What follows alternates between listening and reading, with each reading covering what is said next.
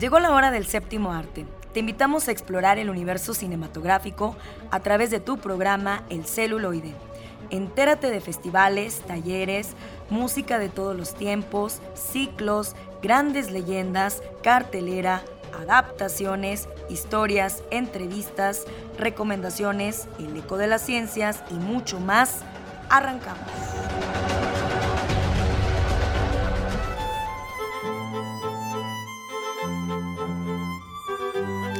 Amigos del celuloide, ya estamos con ustedes como cada sábado. Por favor, no se pierdan nuestro programa.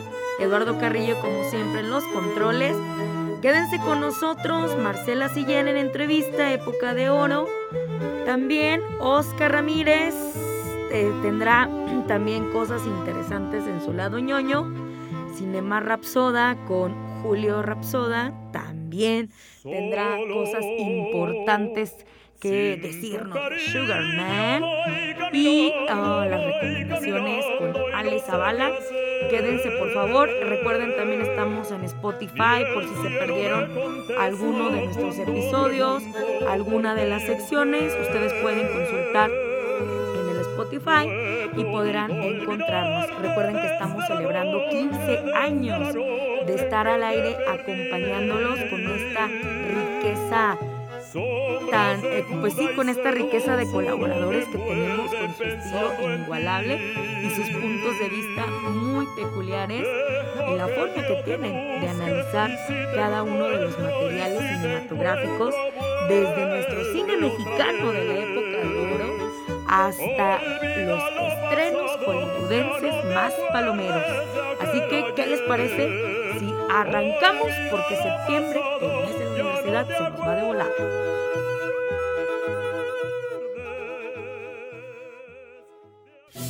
Homenajemos al cine de ayer. Época de oro. Una leyenda en Plaza Garibaldi.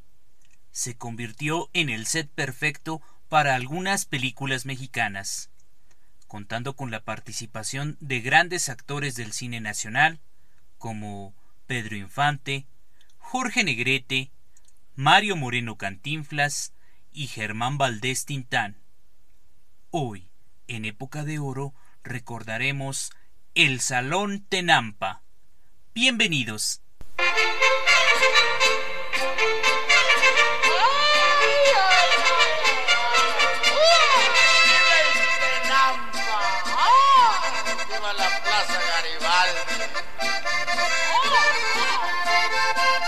cuántas veces me han sacado del tenampa, ya bien borracho y con un nudo en la garganta.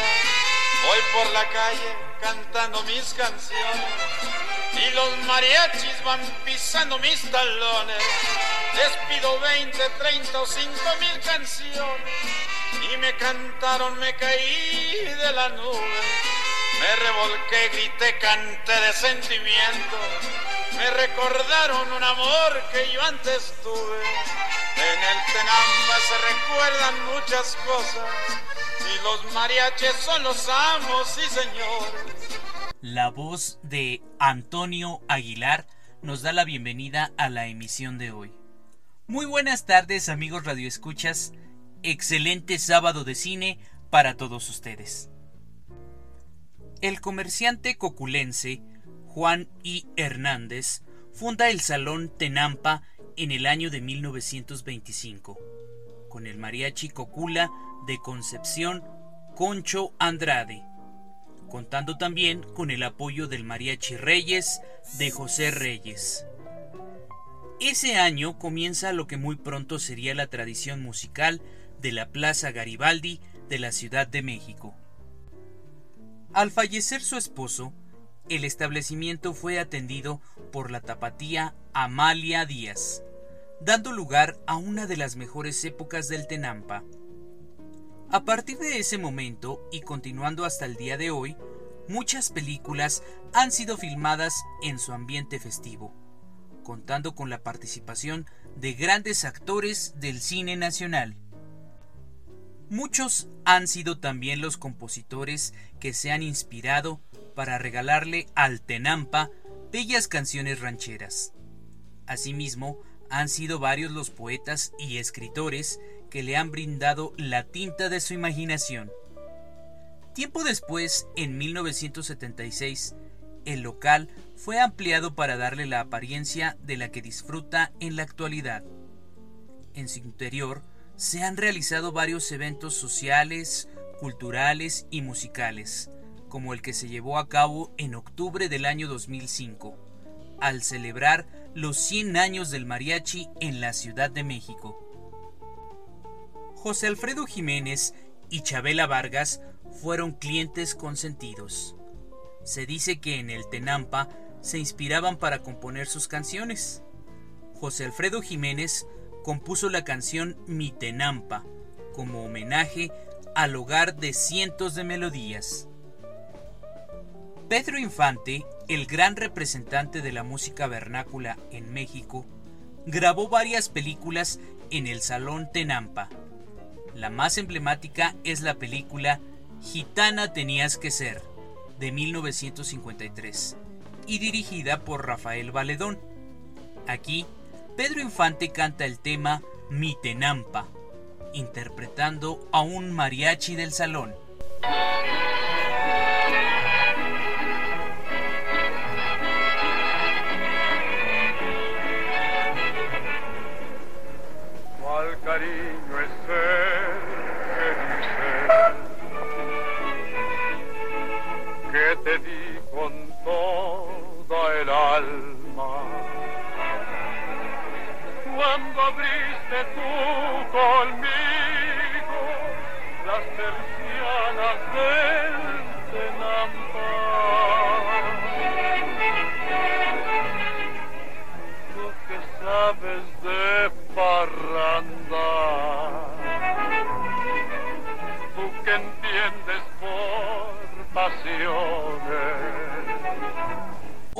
Las cintas que se grabaron en estas paredes llenas de pinturas con las leyendas de la canción ranchera mexicana es la de El Portero, dirigida por Miguel M. Delgado y protagonizada por Mario Moreno Cantinflas.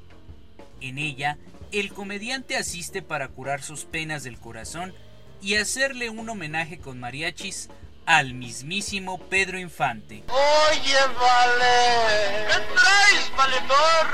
Que borracho ando esta noche y de sentimiento. ¿Por qué, compadre de mi alma? Tú no sabes. ¿Qué cosa? Tú no sabes que por maje me hicieron guaje. ¿Por qué se dejó, compadre? Y no se te hace. ¿Qué cosa? No se te hace que hay que darle su tiempo al tiempo. Siempre hay que darle tiempo. Y oye, vale. También el Tenampa fue utilizado como set para grabar la película El Mariachi Desconocido, estrenada en 1953 y protagonizada por Germán Valdés Tintán, Rosita Fornés y Marcelo Chávez, con la dirección de Gilberto Martínez Solares. En este filme se cuenta la historia de Agustín, un joven penoso indígena mexicano que se convierte en cantante y que conoce a una norteamericana en el Tenampa, para después llevárselo a La Habana, en donde se enreda en varias aventuras. Guaco, guaco, ay que chulo guaco, lo tiene mi guacochano, estaba repachoncito. Guaco, guaco, ay que chulo guaco. Yo soy Alex Jara. Quédense con nosotros en su programa El celuloide a través de la señal de Radio Universidad.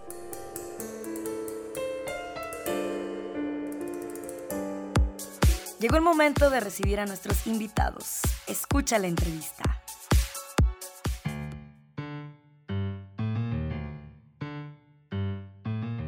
Amigos del celuloide, pues continuamos con más, recorriendo y conociendo más personajes de nuestro bello San Luis Potosí. Y toca el turno de presentar a la autora Marcela Siller, que nos va a compartir su más reciente publicación, Anécdotas, Desbarajuste y COVID-19. Muchísimas gracias, bienvenida. ¿Cómo está? Platíquenos acerca de esta publicación que está por presentar en el Museo Francisco Cosío este próximo 28 de septiembre. ¿De qué trata? Pues mira, es mi cuarto libro y todos mis libros han sido de anécdotas, anécdotas de San Luis. Es un recorrido por la, le llamo yo, historia doméstica, no sale en ningún libro, pero que sí pasó. Son de personajes, personajes... Eh, tiendas que ya no hay, mm, anécdotas de los bailes de entonces, 1960 y pico, en fin, así son todas las anécdotas que yo he hecho. Y este, en este, pues las anécdotas van en primer lugar. Después de desbarajuste, porque yo estuve mucho tiempo en el, en el taller de, de literatura de la Universidad Autónoma, en el Departamento de Arte y Cultura. Y cada vez que nos dejaban una tarea, pues yo hacía que, un soneto, que un haiku, que el, um, ¿cómo se llama? El monólogo, que greguerías, aforismos, todo. Entonces llegó un momento que dije, bueno, ¿qué voy a hacer con eso guardado en la computadora? Yo me muero, ya estoy en la caja, y, y, los hijos, ay, esta computadora está del año del caldo de mi mamá, vamos al reciclado. Y ahí se va mi historia, y ahí se va mi trabajo. Entonces dije, pues lo voy a poner en un libro. Y por eso, por eso, pero es un desbarajuste porque no, nada tiene que ver una poesía con un monólogo. O con un haiku o con un no sé qué más cosas. Hay un montón. Entonces por eso es que lo, pues, lo recopilé aquí. Y COVID-19 me tocó estar en, un, en, una casa para señoras solas, que se llama Hogar, Paz y Alegría mucha gente la conoce como OPAL, que son las siglas en, ah, TX. en TX, ajá. Entonces, pues ahí hicimos mucho, mucho, mucho, un año y medio, dos. Estuvimos, no nos dejaban salir para nada. Y pues hicimos muchas cosas. Desde ponernos a barrer los patios porque no iban las muchachas. Y desde hacer la comida a otras señoras y lo que fuera. Y luego hicimos un, ese fue el que quiero leer. Una, bueno, yo hice una dinámica para escribir cartas postales a las personas de afuera porque pues, no teníamos otra manera de comunicarnos. y, y, pues estuvo muy padre, esa, esa, esa, dinámica estuvo muy padre porque nadie se esperaba recibir una carta postal, ni menos en pandemia. Y con timbre y todo conseguimos, yo no sé cómo, timbres, el matasello y todo.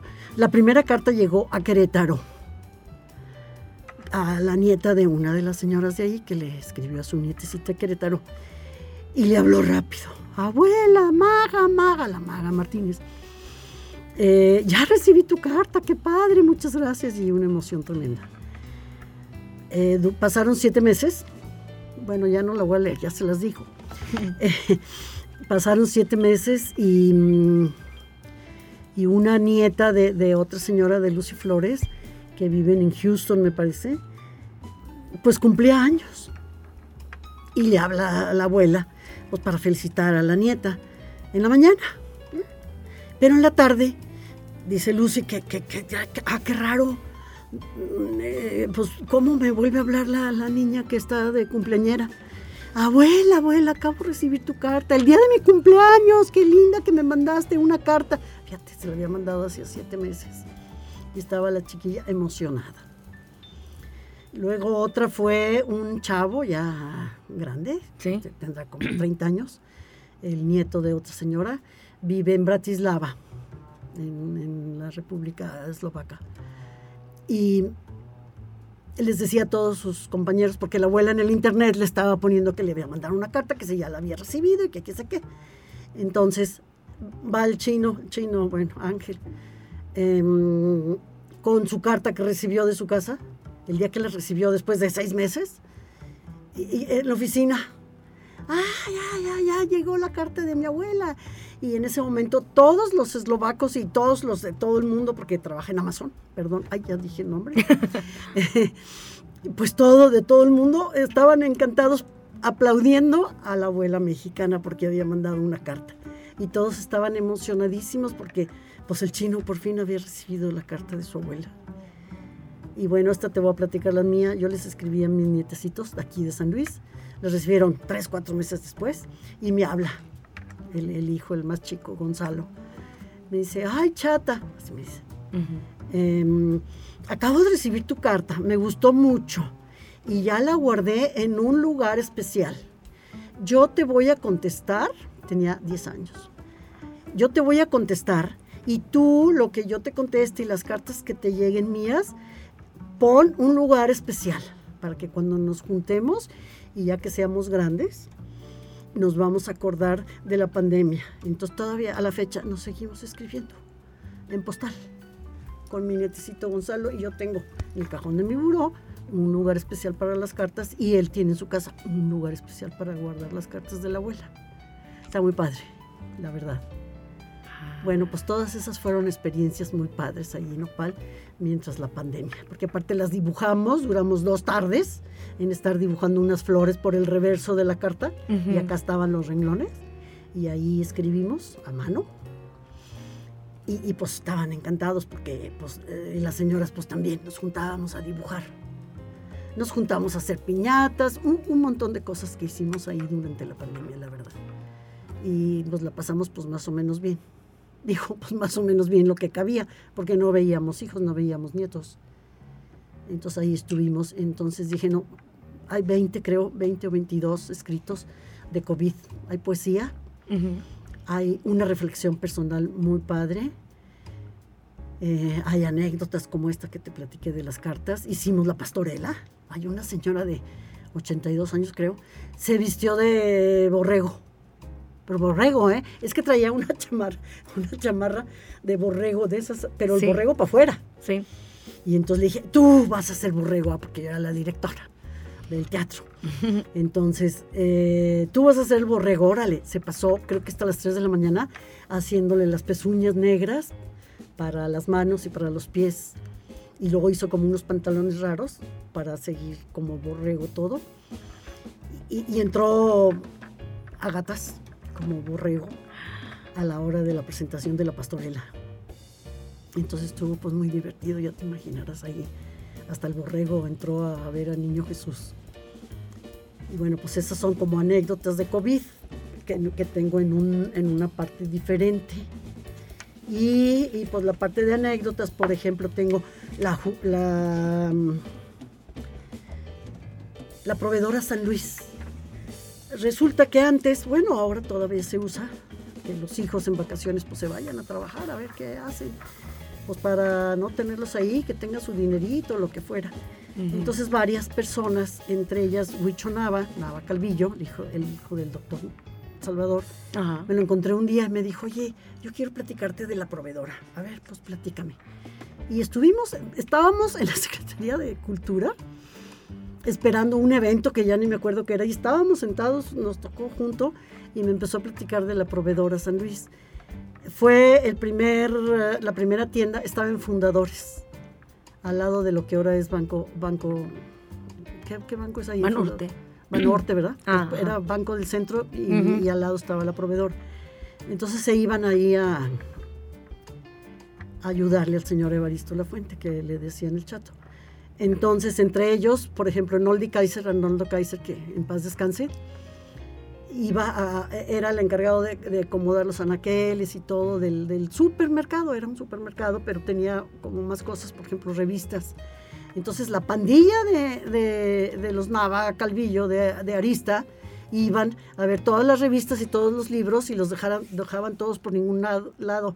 Entonces ahí va Noldi a arreglar los libros y por ejemplo, mi, mi esposo que también murió, eh, él se contrataba con todo de bicicleta, le pagaban más porque él llevaba bicicleta para ir a repartir ah, a, las personas.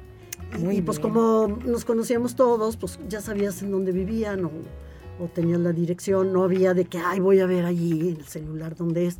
Pues no, ya sabías que era Fray Diego y la Magdalena, entre tal y tal calle, y pues ibas a repartir allí. Iban. Muy bien, pues estamos muy, muy picados, pero ya nos vamos al corte. Muchísimas gracias.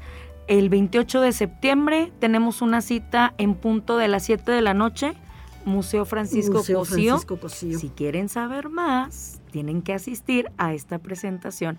Muchísimas gracias, Marcela gracias A ti. Y bueno, pues ahí vamos a estar, muy, unos amigos me, me van a hacer el favor de leer. Y Perfecto. va a estar muy, muy divertido. No se lo pierdan, ahí nos vemos.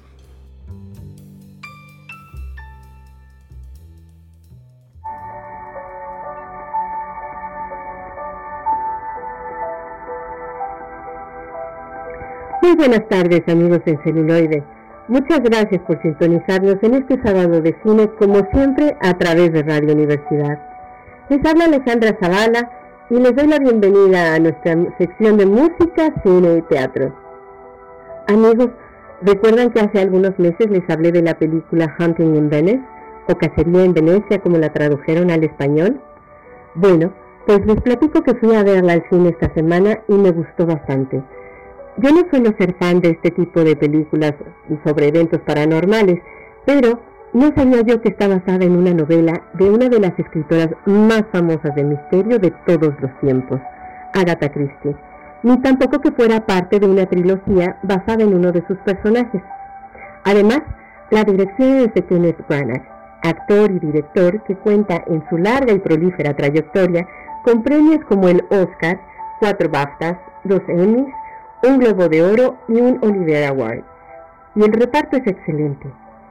Es protagonizada por el mismo Kenneth Branagh, retomando el papel de Hércules Poirot, y lo acompañan en el elenco Michelle Yeoh, a quien recordarán de la recientemente galardonada película Todo en todas partes al mismo tiempo, y la también galardonada película El tigre y el dragón. Jamie Dornan, a quien recordarán de la famosa trilogía de las 50 sombras de Grey, y quien ha tratado de alejarse de su tan recordado papel con filmes como The Fall y Belfast. Tina Fey, a quien recordarán de su participación en la comedia televisiva The 30 Rock, tomando esta vez un papel más serio. Kelly Riley, a quien pueden recordar de películas como Orgullo y Prejuicio y Sherlock Holmes. Y Judy Hill, quien interpreta al joven Leopold Ferrier y que se une nuevamente a Branagh y a Dornan, con quienes trabajó ya en el filme Belfast, entre otros. Ambientado en la época de la posguerra, a la víspera de Halloween en Venecia, en el año 1947, Poirot, ahora retirado, es invitado a una sesión espiritista organizada por su amiga Ariadne Oliver, personaje que interpreta Tina Fey, en un palazzo decadente afamado por estar maldito y embrujado. Cuando uno de los asistentes es asesinado, Poirot debe salir de su retiro para descubrir la verdad. Hunting in Venice, o Cacería en Venecia, está disponible solo en cines. Yo recomiendo ir a verla si eres fan de los casos de misterio, investigación y suspenso, muy al estilo de Agatha Christie.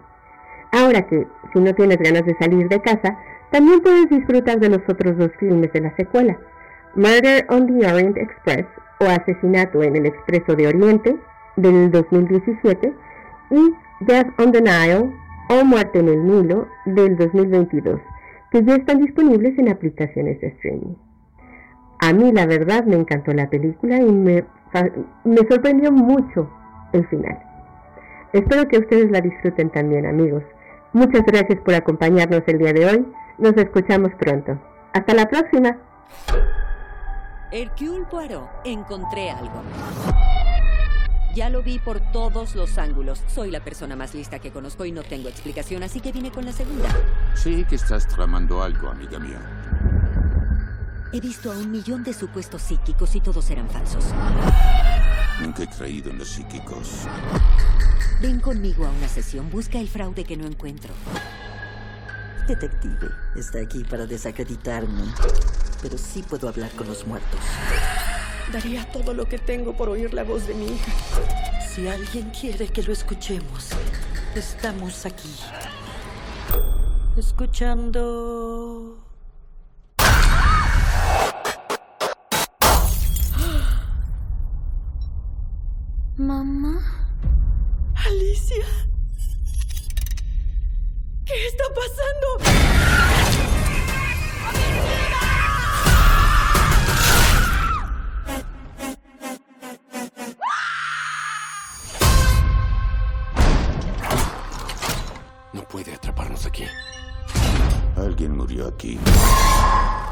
saldrá hasta que sepa quién lo hizo.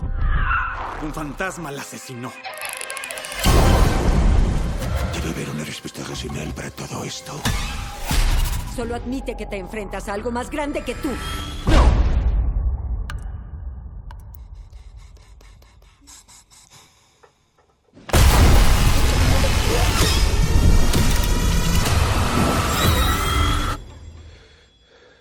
¿Cómo decía? Algo en esta casa trató de matarme. No me veas como a una sospechosa. Somos viejos amigos. Todo homicida es el viejo amigo de alguien. Nadie se irá hasta saber si a los vivos los asesinaron los muertos. ¿Qué estuviste escondiendo aquí todo el tiempo? ¿Con quién estás hablando?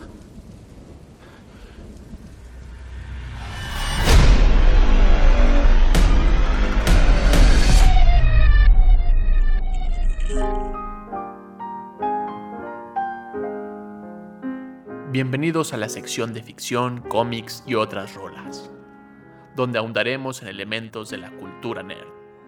Adelante con esta sección.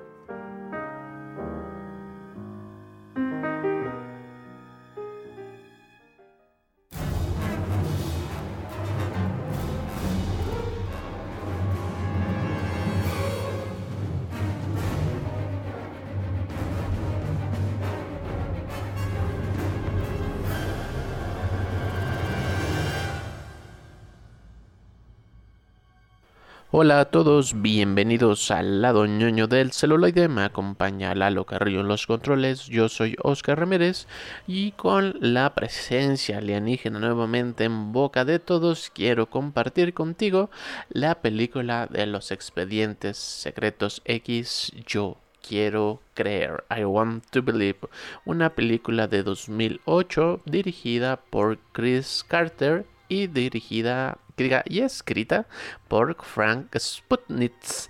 Esta película da un cierre, un cierre extendido a la serie de televisión, aunque no tal como de manera oficial o que haya sido planeado, pero sí da justo un cierre a los personajes, sobre todo a Fox Mulder y a Dana Scully, donde se encontrarán inmiscuidos en un drama institucional, un conato de bomba que ocurre en la ciudad de Dallas los ha llevado a que sean investigados ellos por este suceso mientras una serie de personajes van a ir apareciendo a lo largo de la película y sobre todo darle unos guiños a la gente Mulder para que éste vaya e investigue un poco más allá.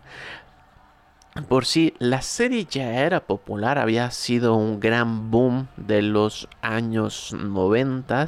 Esta película marca muy bien el desarrollo de los personajes, esta persecución constante de Mulder para encontrar algo más allá, esta obsesión de ser el agente peculiar, el raro, el incontrolable, pero que daba resultados hasta que el agente Scully le asignado como su pareja.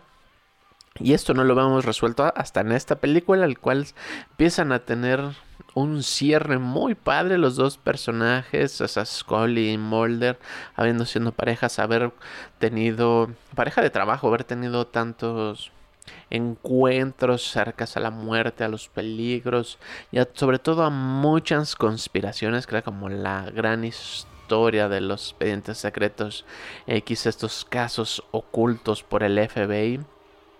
Y si bien la serie no estaba tan desarrollada en los personajes, lo que estaba detrás de ellos empujaba sobre todo a la serie.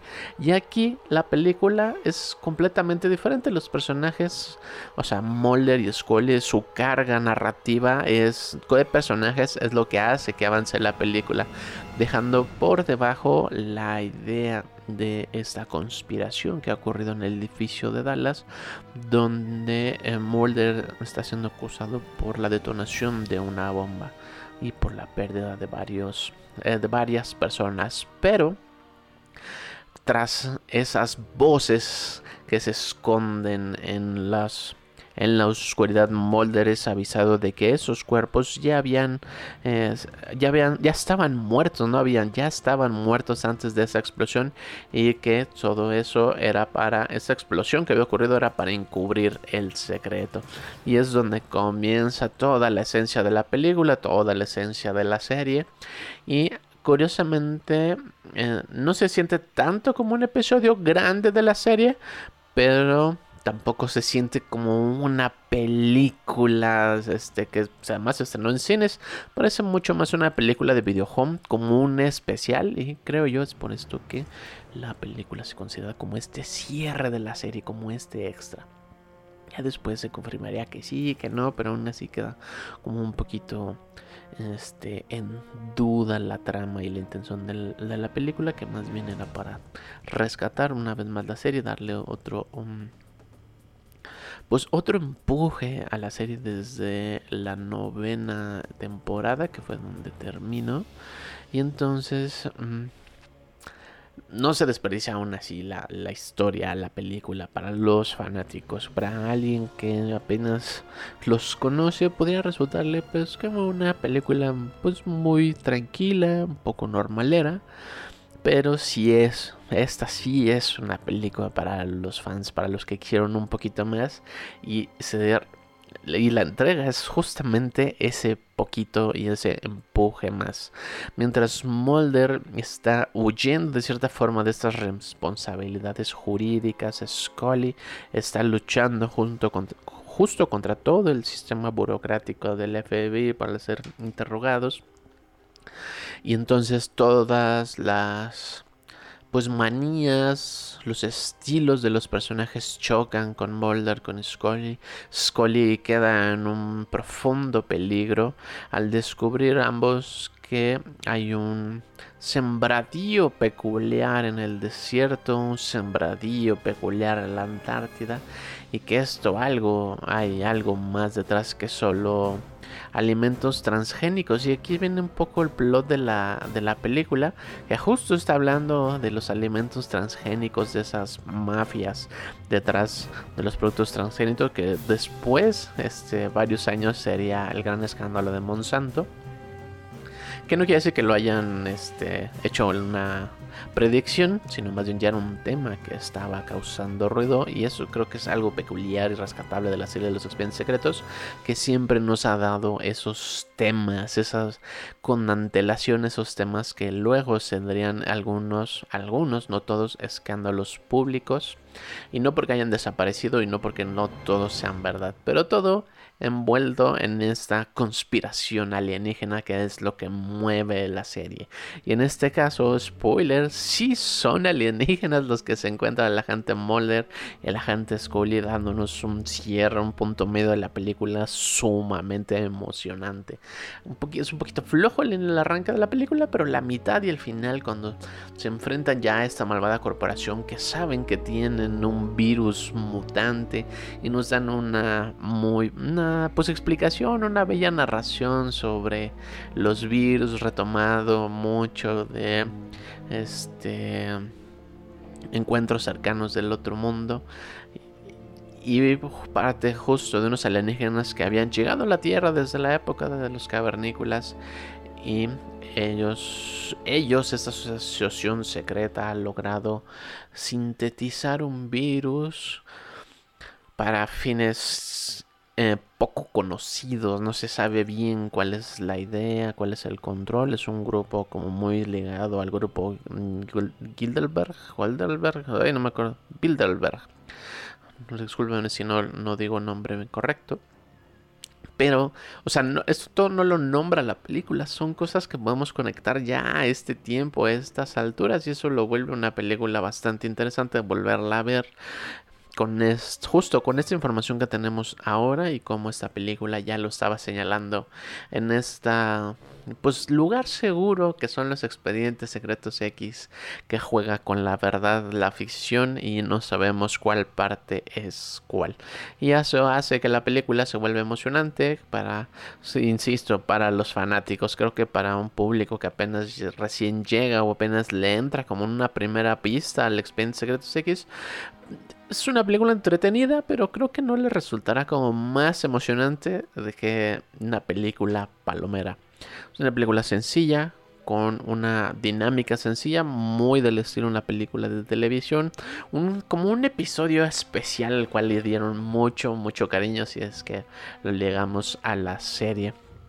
Entonces Mulder y Scully en esta búsqueda de estos plantillos, esta agencia secreta, la lucha contra la burocracia, mezcla todo esos como miedos y todo eso a lo cual estaban persiguiendo realmente en la serie y entonces hace la película, insisto, para los fanáticos una cosa súper bellísima, que es sumamente emocionante, que tiene su dote de terror, su dote de intriga más allá, un poquito más allá de la, de la serie y eso lo hace pues emocionante.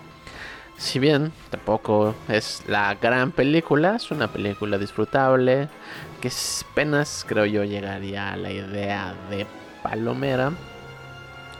Pero el cierre y la idea de lo que pueda pasar o no, y que puedan separarse o no, puedan amarse o no, o besarse o no, Fox Mulder y Dana Scully es una cosa sumamente potente en el super fanservice. Además aparecerán personajes icónicos de la serie que curiosamente ayudarán a, Mulder porque hay un mal mucho más allá y hay una verdad alienígena que debe ser este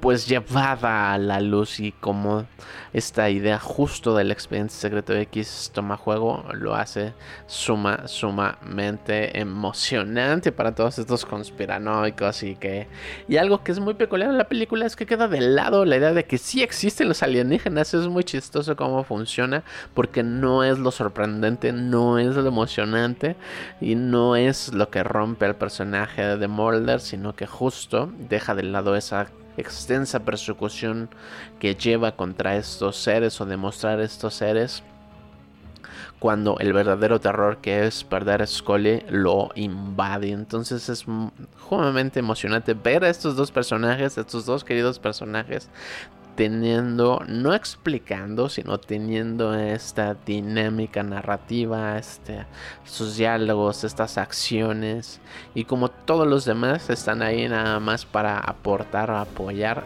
justo a la narrativa de los personajes. Esta película la puedes encontrar en varias plataformas de streaming, desafortunadamente no hay solo una.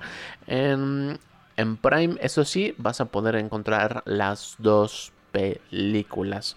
Una película, esta película es del 2008 y luego se realizó una película en el 2015 ya en otro intento de revivir la serie que no ha ocurrido y no ha pasado y se ha quedado los expedientes secretos X muy guardados en el corazón de aquellos conspiranoicos. Y se los digo con mucho mucho cariño. No olvides comentarnos todas tus opiniones requisitos peticiones sugerencias en nuestra página de Facebook. Estamos como el celuloide radio y puedes escuchar este episodio y el programa completo buscándonos en la plataforma de Spotify como el celuloide. Estás escuchando el 1190 y nos escuchamos la próxima.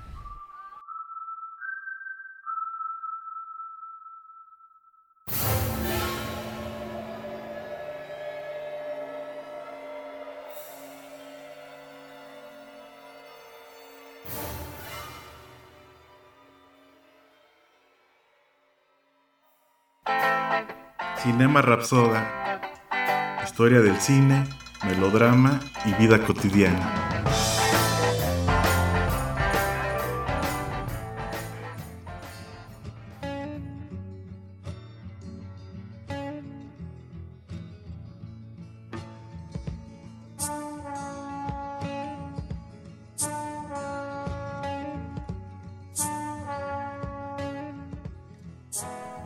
Finales de los años 60, un músico fue descubierto en un bar de Detroit por dos célebres productores que quedaron maravillados por sus melodías conmovedoras y de sus letras proféticas.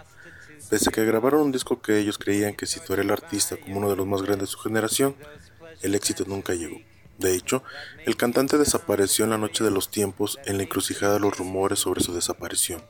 Hoy, en Cinema Rapsoda, hablaremos sobre el documental Buscando a Sugar Man, escrito y dirigido por el director Malik Benjelloul, quien nos llevará a la búsqueda no solo de un héroe, sino del mito el que se convirtió Sixto Rodríguez.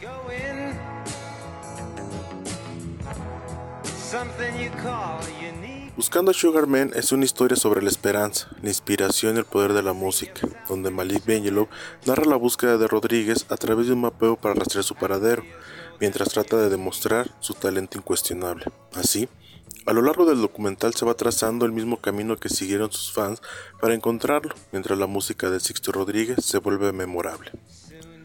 En el 2012, Buscando Sugar Man obtuvo el premio Oscar, así como el mejor guion del Gremio de Escritores de América, entre otros premios más, como el BAFTA. Es importante destacar que pese a haber nacido en Estados Unidos, Sixto Rodríguez es de ascendencia potosina, teniendo como lugar de origen de sus antepasados en el municipio de Santa María, en San Luis Potosí. Por otra parte, fue en 1968 cuando dos productores fueron al centro de Detroit a ver un intérprete desconocido, un carismático cantautor mexicoamericano de nombre Rodríguez, que había llamado la atención de los fans locales con su presencia misteriosa, sus melodías conmovedoras y sus letras disidentes. Quedaron embrujados al instante por el cantante y pensaron que habían encontrado a un ídolo de la música, un artista que les recordaba un Bob Dylan chicano o quizás incluso mejor. Habían trabajado con gente de la talla, por ejemplo, de Stevie Wonder, por lo que grabaron Cold Fact con el optimismo de quien tiene en sus manos una obra maestra. Los resultados fueron adversos. Mientras la figura del artista se perdía en el olvido, una grabación llegaría a la Sudáfrica del apartheid y durante las dos siguientes décadas, Sixto Rodríguez se fue convirtiendo en un fenómeno. Y fue gracias a dos fans que se empeñaron a averiguar qué pasó realmente con su héroe. Su investigación los llevará a la historia más extraordinaria que cualquiera de las existencias sobre el mito del artista conocido como Rodríguez se haya realizado.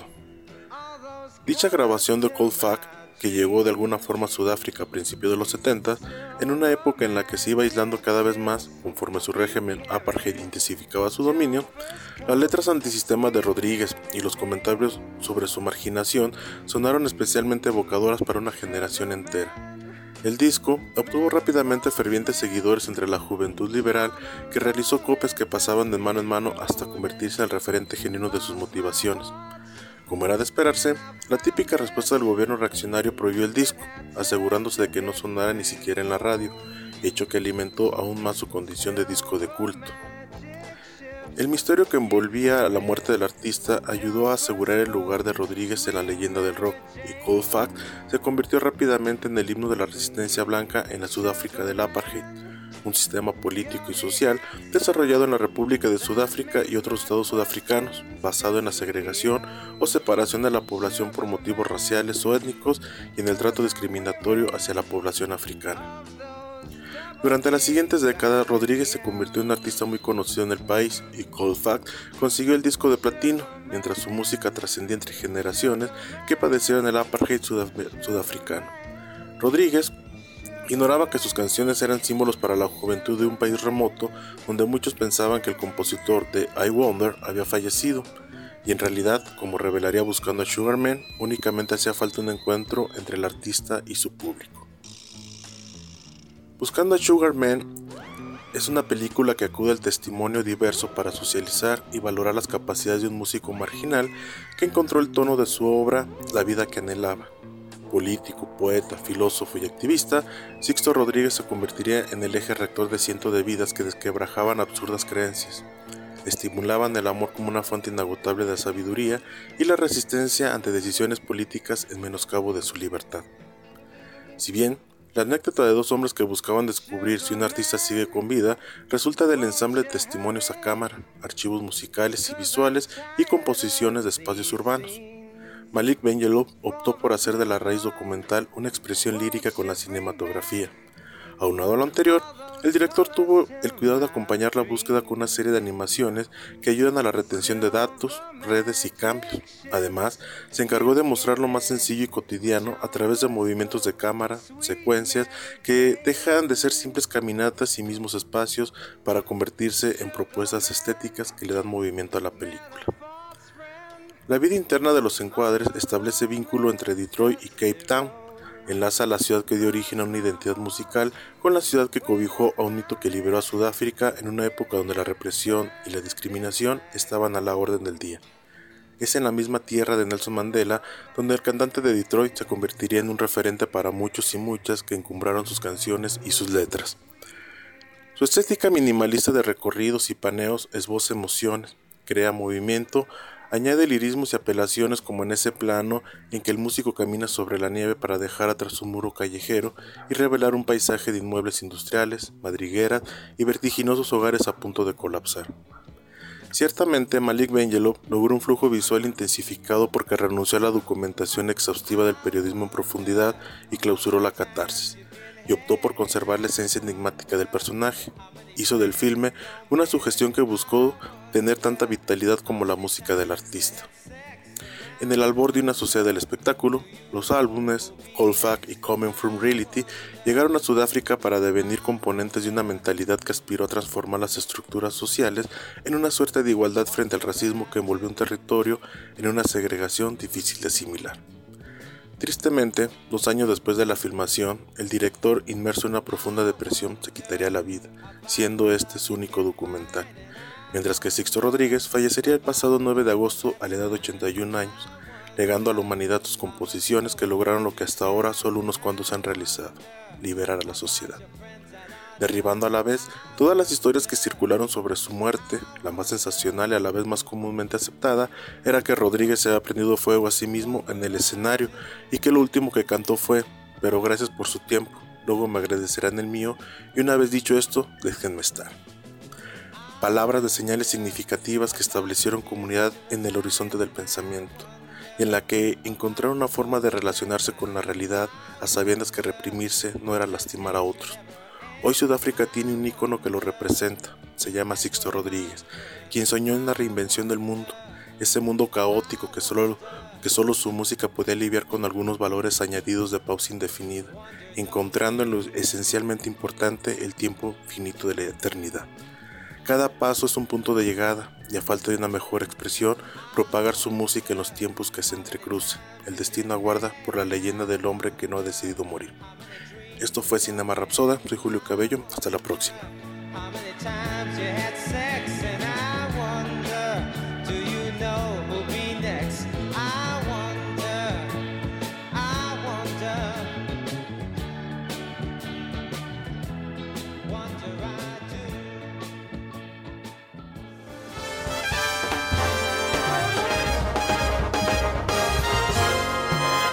Esto fue El Celuloide. Escúchanos por el 1190 de AM. Teléfonos en cabinas 826-1348. Síguenos en nuestras redes sociales y YouTube. Nos encuentras como El Celuloide. Dirección de Radio y Televisión de la Universidad Autónoma de San Luis Potosí.